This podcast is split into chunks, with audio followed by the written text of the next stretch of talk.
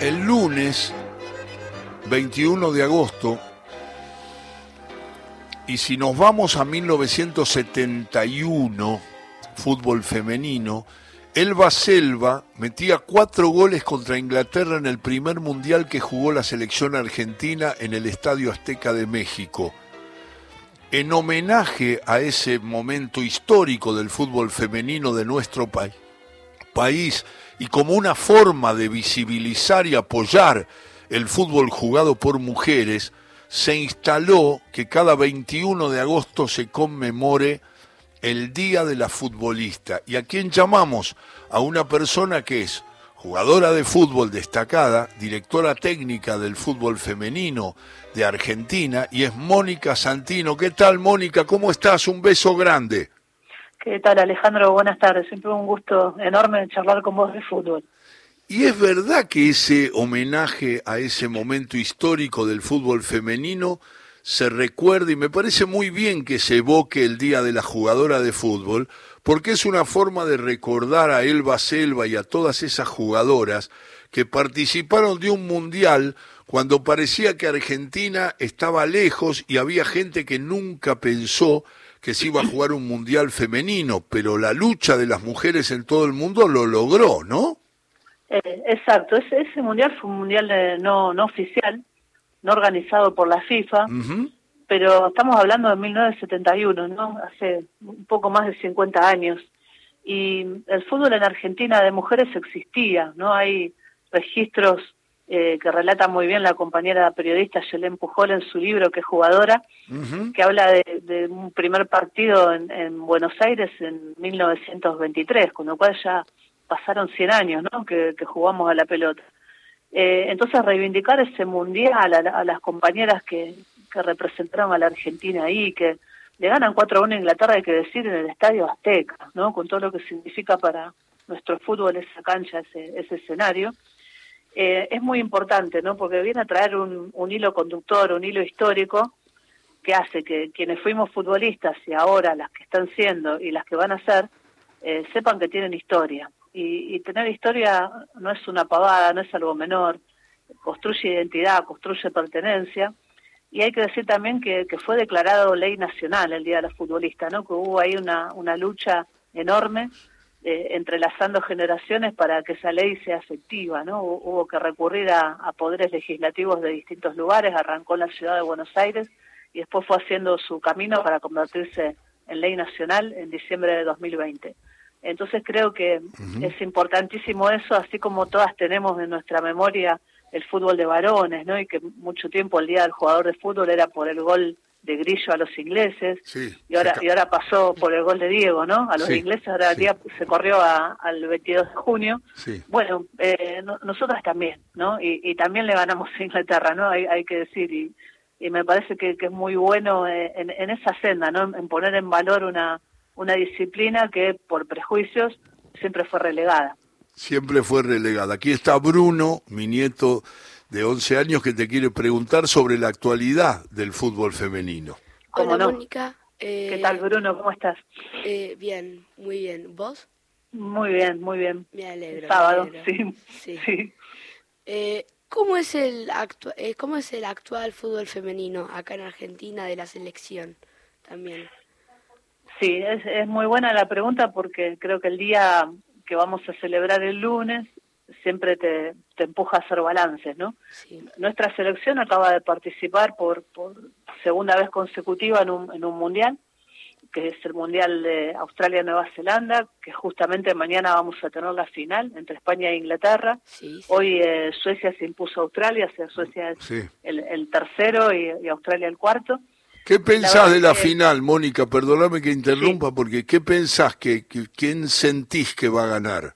Es, un partidazo, ¿no? Es abierto. Viste que, siempre hablar antes de los partidos, por lo general te dejan offside, ¿no? Así es, así eh, Pero si vamos a ver como, como el desempeño de ambas selecciones, Inglaterra eh, tiene un camino muy parecido al que le pasó a la escaloneta, ¿no? Viene de ganar eh, la Eurocopa, viene de ganar la finalísima en Wembley que se la ganó a Brasil Ah, eh, Brasil como campeón de la Copa América Femenina y eh, Inglaterra como de la Eurocopa, ¿no? se enfrentaron y, ganó Inglaterra, y, viene en ascenso, ¿no? Con jugadoras interesantísimas. Eh, y con una forma de jugar que es la que despliega la técnica que se llama Serena eh, Wigman, que es holandesa, que curiosamente la única escultura que hay de una mujer en el jardín de la Asociación Holandesa de Fútbol eh, es de ella. ¿no? Eh, y sabes que en estos días hubo una noticia así que, hizo mucho ruido, que podría ser llamada para dirigir a los varones de la selección inglesa, que eso sería como, como increíble. Uh. Entonces, nada, está todo abierto, ¿no? Todo, todo puede pasar, es fútbol. España lo que tiene como un rasgo distintivo es que es muy competitivo, un equipo que es muy difícil eh, sacarlo de la cancha, que tuvo también un recorrido bastante regular, tuvo una caída en fase de grupos con Japón 5 a 0, pero se recuperó rápidamente con una goleada luego. Sí, sí. Y tiene una, una jugadora que hay que prestarle atención, se llama Salma para, para sería bien pronunciado para Sí eh, que tiene una mezcla así de fútbol y, condición atlética, pero notable, y, que marcó goles muy importantes para España eh, frente a Suecia y frente a Países Bajos. Tiene en baja la que era su estrella, ¿no? la ganadora del Balón de Oro, Alexia, Putelia. Ahí va, muy bien. Y una jugadora tremenda que se llama Aitana Bonmatí, también volante, sí, que Pep Guardiola la comparó con, eh, con Iniesta, dijo que era la Iniesta femenina, ¿no? Eh, entonces, es muy temprano el partido, yo sé, capaz es medio garrón. A las 7 de la mañana. Sí, totalmente, pero si te gusta eh, mucho el fútbol, qué sé yo, capaz una de esas eh, te da para levantarte. Hay que buscarlo por internet porque no sé si lo van a transmitir, si hay, una televisión ahí directa, me parece que no. pero la verdad que es un partido para, para mirarlo. Yo tengo una, una leve inclinación por, por Inglaterra, por el fútbol que fue desplegado, pero la verdad pueden ganar cualquiera de los dos es, es un auténtico partidazo. Yo, yo perdón, una, eh, para mí España va a ganar la final. Yo veo que tiene la ganadora de, la ganadora del balón de oro, del año pasado. ¿Cómo se llama? Eh, Alexia Putellas, Putellas, como se diga, como quieran decirlo. Eh, totalmente, sí. Tiene jugadoraza. Sí. no, no está mal tu, tu, tu percepción. eh, pero estamos medio como jugando ahí a la, a la ruleta. Los dos equipos son, son buenos, ¿no? Son dos eh, equipos buenos. Sí, Inglaterra y España, creo que España solo perdió una vez en este mundial. Inglaterra, ahora me fijo bien, no, no tengo tan claro lo de Inglaterra. Pero... ¿Cómo le fue a Argentina? Eh, claro, que era, era la pregunta inicial de Bruno. Bueno, Argentina no, no pudo alcanzar su objetivo, que era tener los primeros tres puntos en un mundial. ¿no? Esta, esta fue su cuarta participación, dos, dos consecutivas, ¿no? Em, y empató, ¿no? Empató con Sudáfrica, eh, claro, y después, bueno, perdió con Italia en el debut, que para mí fue un partido, pero muy, muy bien jugado. Sí. El gol de Italia llegó en el minuto 87. Al final. Al final, y quizás ahí con un empate hubiera sido otra la, la vuelta, ¿no? Y pierde con Suecia de una manera inapelable, Suecia es una, una potencia. Pero ¿qué es lo, importante para rescatar? La actitud, ¿no? La, forma de juego, lo que se intentó, ¿no? en la búsqueda de, una identidad propia. Eh, nosotras antes jugábamos nada más que a defendernos. Digo, con la época que yo era jugadora, yo no jugué nunca la selección, pero recuerdo, ¿no? Esas selecciones del año eh, 2003, 2007, donde por lo general lo que hacían era mandarte a defender. ¿Viste ese dicho tribunero? Eh, bueno, estacionábamos el micro delante del arco y más o menos era así, ¿no? Y, y pelotas divididas, ¿no? Todo el tiempo para arriba. Eh, y acá vos viste una intención de juego, ¿no? Una identidad. Eh, contra Sudáfrica se iba perdiendo 2 a 0 y la remontada fue épica. Y creo que si seguíamos jugando, capaz ganábamos el partido, ¿no? Nos faltaron 4 o 5 minutos más. Eh, y la tristeza enorme de una camada de jugadoras que fueron muy importantes para la Argentina que van a dejar la selección. un poco por edad y otro poco por cansancio. Estefanía Banini y Florencia Bonsegundo. ¿Qué necesita nuestro fútbol? me decís en dónde está parado hoy. Bueno, una estructura de divisiones inferiores y cómo pensar en cómo se alberga a esas futuras futbolistas en los clubes, ¿no?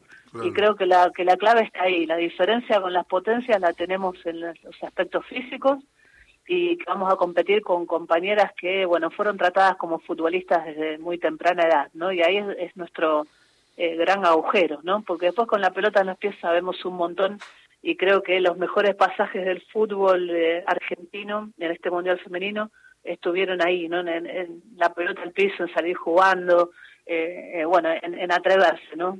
creo que ahí la, la gran figura en ese caso fue Yamila Rodríguez, ¿no? Que ahora juega en el Palmeiras, la, de, la, delantera de Boca, que nada, un, coraje impresionante, una jugadora tremenda.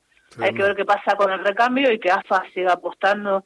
Creo que lo que diagramó el técnico Germán Portanova fue muy bueno y me parece que es el camino a seguir. Mónica Santino, que está charlando con nosotros en todo con afecto, eh, es una persona que recibió de la legislatura de la ciudad de Buenos Aires eh, la distinción de personalidad destacada del deporte por su trayectoria en el mundo del fútbol femenino, siendo la primera mujer del mundo del fútbol que recibe esa distinción por parte de una legislatura. Eh, ¿Cuál es tu actividad hoy, Mónica? Hoy estoy, soy parte del cuerpo técnico de la nuestra fútbol feminista, la Villa 31, eh, que es una organización que fundamos, construimos con compañeras del barrio y con otras compañeras directoras técnicas. Eh, recibimos martes y jueves 165 pibas en distintos espacios deportivos del barrio y es nuestro gran orgullo. Eh, digamos que todas la, las ganas, el amor por el fútbol están puestos ahí y queremos tener un, lugar físico para funcionar como club, ¿no? Y, armar divisiones inferiores a nuestra manera y llegar a competir en AFA a la, manera que, nosotras lo, ideamos, ¿no? Y lo pensamos y nuestra manera de, sentir el fútbol. Esa es mi actividad principal y también eh, soy asesora en género y deporte en la, legislatura en el despacho de Claudio Morresi. Eh, bueno, nada, un, también un enorme exjugador de fútbol. Qué maestro realmente es un orgullo enorme para mí trabajar con él. Eh, les digo a todos, o los que hay muchos que lo saben, yo hago las preguntas para que lo pueda difundir Mónica, que Mónica estudió profesorado en educación física, se recibió de profesora en esa especialidad y se formó también en el periodismo deportivo. Yo prefiero siempre decir comentario de fútbol, análisis de fútbol, porque el deportivo abarca muchos deportes, aunque Mónica conoce de muchos deportes, yo tengo la tendencia a no decir que soy periodista deportivo, pero quiero destacar con esto que es una persona que va logrando, saltando vallas, con muchas dificultades, porque no es fácil hacer un camino en un mundo que estaba, parecía, construido exclusivamente para los hombres.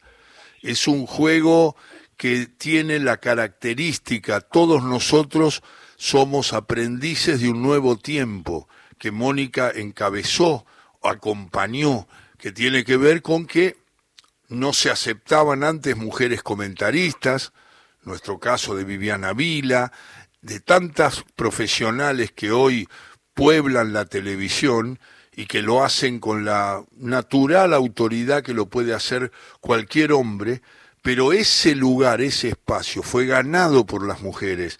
Directora técnica, yo te digo la verdad, para mí la noticia más importante sería que Inglaterra decide, quiero decir que voy a dar una opinión sobre el entrenador de Inglaterra, Southway, me parece un entrenador muy completo, que Inglaterra mantuvo, aún no llegando a una final o a una semifinal de una Copa del Mundo. Lo mantiene. Pero si mañana un seleccionado, un equipo inglés, contrata a una, a una directora técnica, la verdad que el camino se hace cada vez más ancho para las mujeres, porque con esa lucha logran esos lugares que para mí va a ser en algún momento natural no va a ser una sorpresa, y yo soy de los que piensa, no todas piensan, creo que Mónica no piensa como yo, pero yo pienso que el fútbol, dentro de mucho tiempo, ojalá menos, va a ser mixto. Yo creo que las mujeres van a integrar este, eh, los, los, los campeonatos de los hombres y se va a hacer repartido eso. Lo pienso, a lo mejor muchos años pasan, hay gente que piensa que nunca va a pasar eso. Yo pienso que sí. Bueno, hablé yo y tenés que hablar vos, Mónica. no, no, pero te estaba escuchando atentamente y, y ojalá que sí. Yo creo que ahora estamos en un momento histórico donde necesitamos nuestro espacio para poder crecer, ¿no?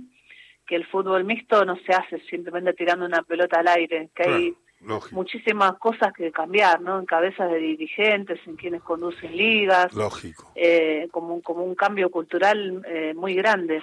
Pero ¿por qué no? Yo creo que lo que planteas es un, es un ideal.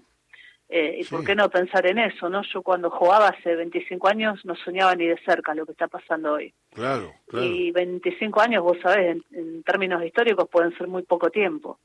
Eh, y estoy acá y lo estoy viendo, ¿no? Entonces, ¿por qué no, no ser optimista respecto a, qué cosas pueden, pueden venir o pueden surgir? Ponele, eh, ponele que yo estoy hablando, yo no voy a estar, pero ponele que yo estoy hablando de 40, 30, 40, 50 años esa, esa es mi, mi, proyección, por lo mismo que acabas de explicar vos, es Mónica Santino, porque el proceso del cambio requiere muchos detalles que si uno, eh, eh, creo que Mónica hizo muy bien en decir una pelota al aire. No, eso no, no es el cambio. Bueno, entra, entra un pibe y una piba a jugar, listo. No, es una organización, es un cambio de, de cultura de, del fútbol. Hoy, y yo cuando opino sobre, sobre fútbol y cuando hablo con Mónica o con otras representantes del fútbol femenino, me cuido mucho y me preocupo mucho en decir lo de la naturalidad, lo de la igualdad, porque yo tengo incorporado en mi cabeza y en mi vida y en mi alma que el fútbol es un juego de hombres. Yo lo tengo adentro eso, lo tengo en la formación. Entonces, eh, eh, me cuesta mucho. Yo tengo una frase, cuando se armaban, alguna vez la dije, la compartí en transmisiones de televisión, que el fútbol es un juego de hombres, no de matones. Pienso, pienso que ahora voy a tener que decir que el fútbol es un juego de hombres y de mujeres y no de matones y matonas. Exactamente. porque yo me estoy...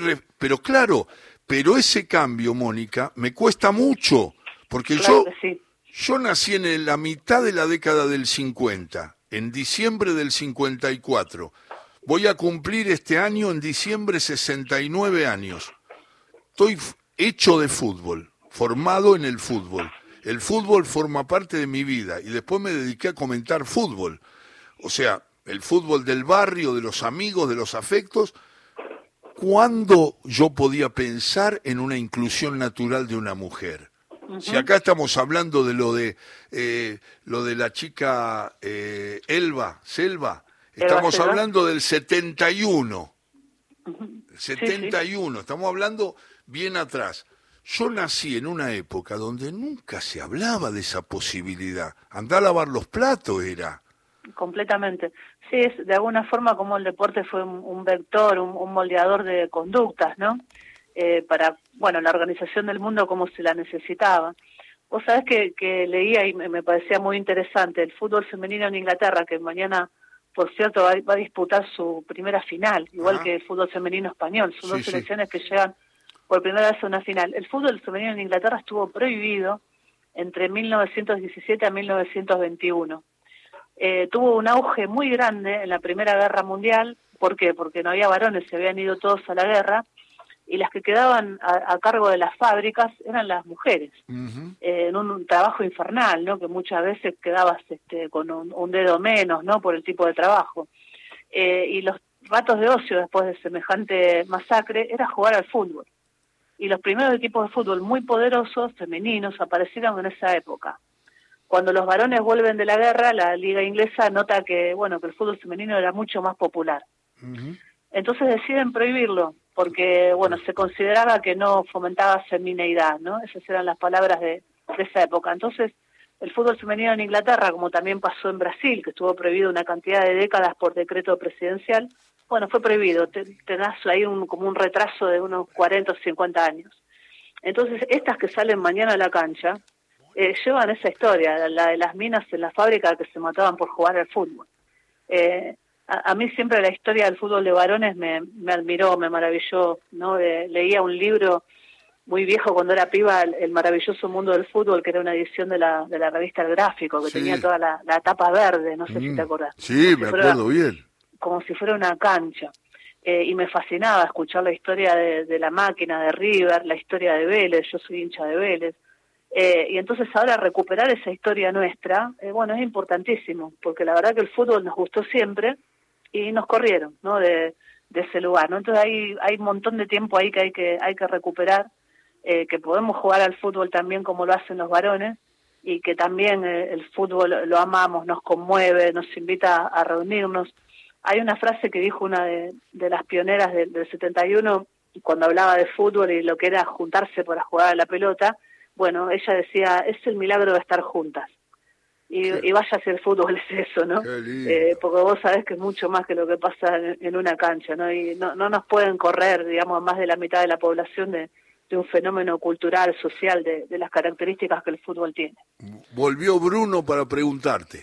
Estamos hablando estamos hablando con Mónica Santino y yo estaba diciendo, yo estaba, voy a retroceder un poco la conversación que habían tenido ustedes, que pensó el abuelo, que piensa el abuelo que el fútbol va a ser mixto en algún momento. Eh, yo voy a un clubcito de barrio, de ahí de la Boca, y... Juega bien, Bruno, juega muy bien. ¿De qué juegas, Bruno? Eh, de delantero, eh, juego mejor de defensa, pero me gusta más delantero, o sea...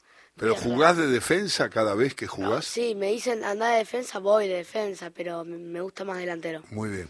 Bien. Eh, Pregúntale. Eh, yo está en el club de barrio, eh, cada vez el, hay, se suman más chicas en el club. Yo veo, en mi categoría no tanto, pero hay un, en la categoría 2014 más o menos se están sumando chicas y Claro, eh, eh, capaz sí, el abuelo tiene razón que el fútbol va a ser mixto alguna vez o, o se queda como está ahora, no sé. Hay que ver, hay que ver, pero, pero Mónica también piensa que eso puede ser y es muy alentador porque forma parte de la transformación que se fue haciendo desde cada lugar, desde cada mujer, desde cada persona, desde cada hombre que dejó eh, avanzar a las mujeres en lugares donde las mujeres no tenían lugar para avanzar. Entonces, ese cambio es un cambio más lento.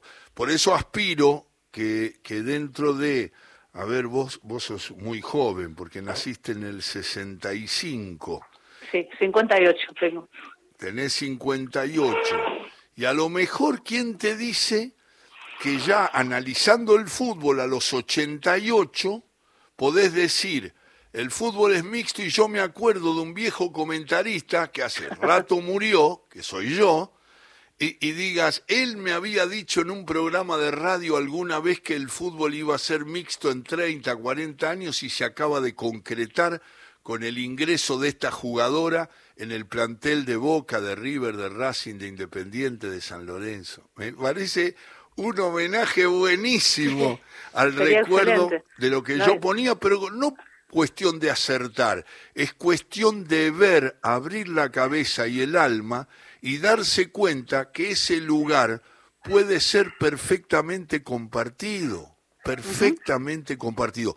Va a faltar, va, va, a haber muchas luchas, va a haber mucha resistencia, va a haber mucho, pero a la larga naturalmente se va a dar. Yo veo el manejo de jugadoras argentinas, de jugadoras de otros países, veo la gambeta, veo la, la, forma del pase, veo la manera en que físicamente cada vez es más natural que desarrollen el fútbol desde lo físico y desde lo estratégico las mujeres, que por supuesto que no tenían la, el mismo entrenamiento, la misma habitualidad, la misma injerencia natural que tiene el hombre, que nació ahí en el picado y, lo nombraron y todo. Una mujer jugaba un partido en mi época y nos, nos infartábamos todos. Exactamente, es así. Pensaba que, que bueno, no sé, como decías vos, ¿no? Dentro de 30 años tendría 88, eh, Bruno tendría 41 y Bruno ya, ya crece viendo mujeres en su club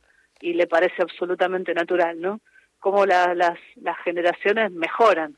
Eh, y, y Bruno seguramente será un periodista, quizás, eh, que comente fútbol femenino sin ningún tipo de, prejuicio y que está mirando fútbol, ¿no? Fútbol femenino, fútbol mixto, lo que le toque, lo que le toque comentar o, investigar o bueno, o relatar. Te quería comentar y a la gente, un detalle, estoy hablando con Mónica Santino, con Bruno, mi nieto de 11 años, eh, y Mónica ya ha revelado su edad, es una mujer muy joven, eh, una, una anécdota que trascendió en el tiempo, no sé si la conoces, pero me gusta contártela, me gusta que la sepa Bruno, y me gusta que la sepa mucha gente joven que escucha el programa y los veteranos a lo mejor también algo escucharon. Hace mucho tiempo, mucho tiempo, La Bruna, el gran jugador de River, el jugador argentino con más goles en la historia del profesionalismo, goleador eterno del River Boca, Ángel Amadeo Labruna, director técnico ganador en varios equipos y fundamentalmente en River. Labruna jugaba con compañeros que quedaron en, en un lugar muy alto del fútbol mundial, que es la máquina, creo que la nombró Mónica en un momento que hizo mención al gráfico, al recuerdo de aquellos jugadores, lo que más recuerda a la gente, Muñoz Moreno, Pedernera, La Bruna y Lustó. Claro, esa, esa delantera se, se decía mucho que eh, eh, salían juntos, que iban por Libertador una vez caminando, para hablar de, de, la, de la cuestión femenina y con una gracia final de la historia. Parece que cruzaron Libertador, y era muy ancha, claro, es muy ancha, y cuando cruzan Libertador, Moreno, Pedernera y La Bruna, el último, que venía caminando y acelerando el paso porque aparecían los autos, y cuando cruzan Moreno y Pedernera, a La Bruna lo roza un auto que había arrancado. Y, para el auto. Era una mujer que manejaba. Uh. Y la Bruna le dice, Ahora, ¿por qué no? ¿Por qué no? Porque se asustó y la Bruna como reacción, como hombre que no pensaba nunca que la mujer podía estar en nada, no solamente en eso, que es toda la formación machista que nosotros heredamos, y le dice, ¿por qué nena? Se para, levanta la mano y le dice, ¿por qué nena no te vas a la cocina a lavar los platos, a cocinar? mirá lo que hiciste, casi me matás, me tocaste las piernas. Sí. Y la mujer, en el auto, le dice, venga para acá, mocoso, venga para acá, era un pibe la Bruna. Y esta era una señora, una señora de 30, 40 años, 45. Le dice, venga para acá. Y le dice, mire, y le da, la Bruna va temeroso, y le da la cédula le da la libreta de enrolamiento. Le dice, ábrala. Y la abre, ¿y sabe quién era? A la que mandó a la cocina. Doña Petrona C. de Gandulfo. No, impresionante. La cocinera, la cocinera más conocida de las décadas que estamos hablando. Sí, Sí, sí, sí. Era una mujer. De tele de Doña Petrona. Sí, Doña Petrona, por supuesto. Juanita, su ayudanta, que se, había toda una teoría que no la trataba todo lo bien que se merecía Juanita. Exactamente. Así se decía. Pero era una maestra de la cocina, entonces le dice: Usted me mandó a cocinar y a lavar los platos a una persona que da cátedra de cómo cocinar y cómo estar en la cocina. Esa anécdota se cuenta siempre porque esa filosofía de que las mujeres ni siquiera manejar, imagínate si estamos hablando del fútbol, de discusiones conceptuales de táctica y estrategias. No, sí, sí, sí, eh, es, un montón, es un montón porque es un mundo que no nos perteneció nunca, nunca, ¿no? Eh, siempre el rol de, cuidadoras o de servir la comida mientras los, los hombres miran el partido, eh, y cuando vas recorriendo los clubes también, ¿no? El rol de, la, de las mujeres es, es, doméstico, es el de lavar las camisetas, el de atender el bar, ¿no? Eh, como una, una proyección de la casa para dentro del club y, y vaya si, hemos sido muy importantes en la historia de nuestros clubes también, eh, y con, con distintos roles y distintas formas, ¿no? Eh, también hay, hay todo un recorrido histórico con respecto a ser espectadora de fútbol, ¿no? Y viste que de alguna manera siempre se, se construyeron estereotipos o personajes de la, de la mina que iba a la cancha, ¿no? Pasar, pasando por la por Matosa, pasando por, por Tita en, en Racing, pasando por la Raulito, digo, ¿no? Con, con película y todo. Eh, de qué manera se estereotipaba a la, a la mujer que le gustaba ir a la cancha a ver fútbol, ya no ni siquiera estoy hablando de jugar, ¿no? eh, bueno, las, hemos pasado todas, ¿no? Yo, bueno, de hecho yo iba con mi abuela a un sector de cancha que era para mujeres cuando, cuando era cuando era piba. Son muy conocidas las mujeres de Independiente, la platea de Independiente, que todos nosotros decíamos que eran muy insultadoras, muy muy agresivas, eh, de Independiente, de Boca, de River. Había un sector para ellas nada más y, y nada que ver con, digamos, la mirada nuestra, la mirada de los hombres, era despectiva. Era decir, bueno, ahí van las mujeres. ¿Y cuántas veces escuchaste, y los que están escuchando, escucharon, eh, perdóname, tu, tu novia, tu mujer va a la cancha todos los domingos? Sigue a un equipo. Era una cosa como, como desdorosa, como diciendo, pero qué, un fanatismo así de una mujer. Exacto. Bueno, y hoy, hoy, hay otras realidades, ¿no? Hasta la cancha hoy está lleno de pibas con camiseta. También llevar la camiseta, ¿no? Era, era, era todo un problema. Eh, bueno, nosotros hemos evolucionado un montón en eso y también en muchísimas agrupaciones, áreas de género, agrupaciones feministas en los clubes. Eh, y esto es algo de los últimos años, ¿eh? no, no, no hace un montón.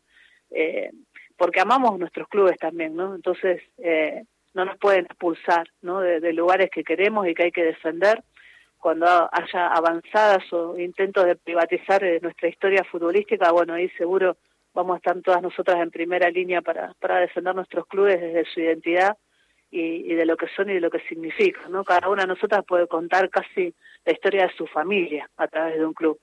Bueno, yo, yo no sé de otros deportes donde ocurra esto y, el fútbol lo, lo ofrece, ¿no? En toda su belleza y su generosidad.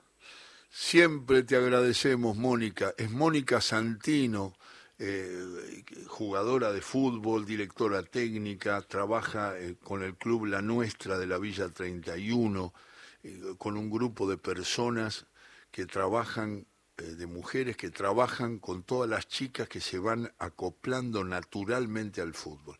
Y esas charlas que han sido muchas veces en la tarde del sábado, en nuestro todo con afecto, del fútbol masculino, de, de, lo que significó Diego, de lo que significa Messi, de lo que significan las rivalidades, los equipos, las tácticas, los entrenadores. Hemos tenido charlas de una riqueza que siempre celebro, por eso hasta Bruno me dijo hoy, vamos a hablar con Mónica Santino. Le digo, sí, sí, la vamos a llamar y ahí estaban Paula y Fabiana para contactarte y decirte que siempre estamos abiertos a escucharte y que nos gusta mucho que nos acompañes eh, cada tarde en cada tramo del programa que se abre eh, esforzadamente, quizá porque no es lo que nosotros mamamos, porque nosotros éramos cerrados y nos vamos abriendo y que nos disculpen de todas las veces que decimos cosas que son inconvenientes y después nos corregimos y decirte que siempre tenés las puertas abiertas para charlar y te mando un gran beso. Y te saluda Bruno. Gracias, Mónica. Eh, un abrazo grande, sos una crack. Gracias, Bruno.